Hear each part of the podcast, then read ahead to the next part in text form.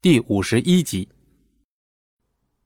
经理的脸上浮现出猖狂的神色，抬起手指着张璇骂道：“周围的几个保安也走了过来，脸上憋了些许的气愤，看到经理欺负李春平，也颇为的不喜欢，但在对方的威慑之下，却不敢开口。他们也是苦这名经理久矣呀。那我们不干了，把今天的工资给我妈结一下吧。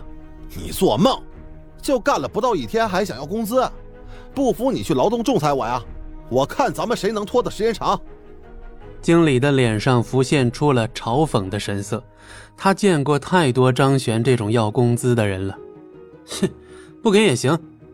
这边有几堆垃圾，张璇从母亲手中拿过扫把，将这些垃圾直接打散。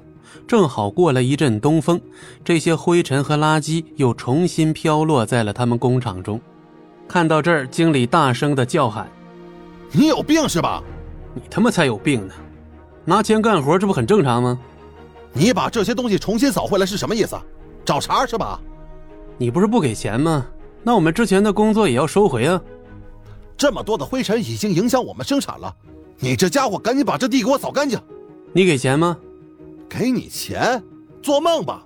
老子告诉你，今天你要是不扫。”你就走不出这个工厂的大门。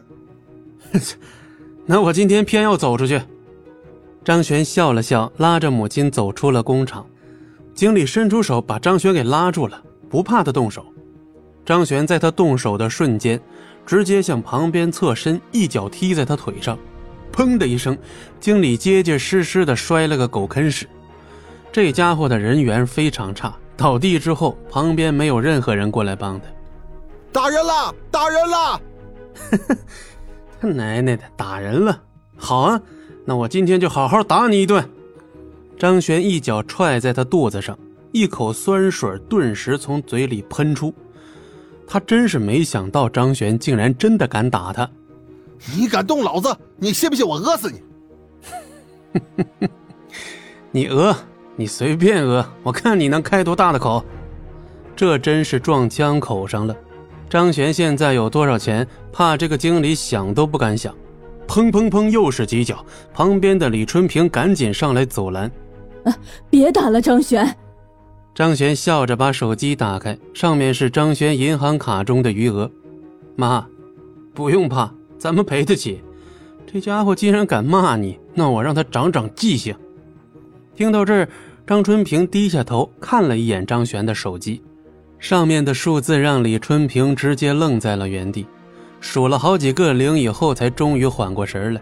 而张璇已经把那个经理打得蜷缩成了一团。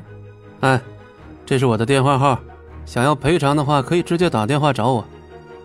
撂下这句话，张璇在众人满意的目光中离去。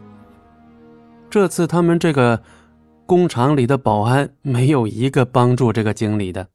这足以见得他平日里在这片工厂中是多么的不得人心。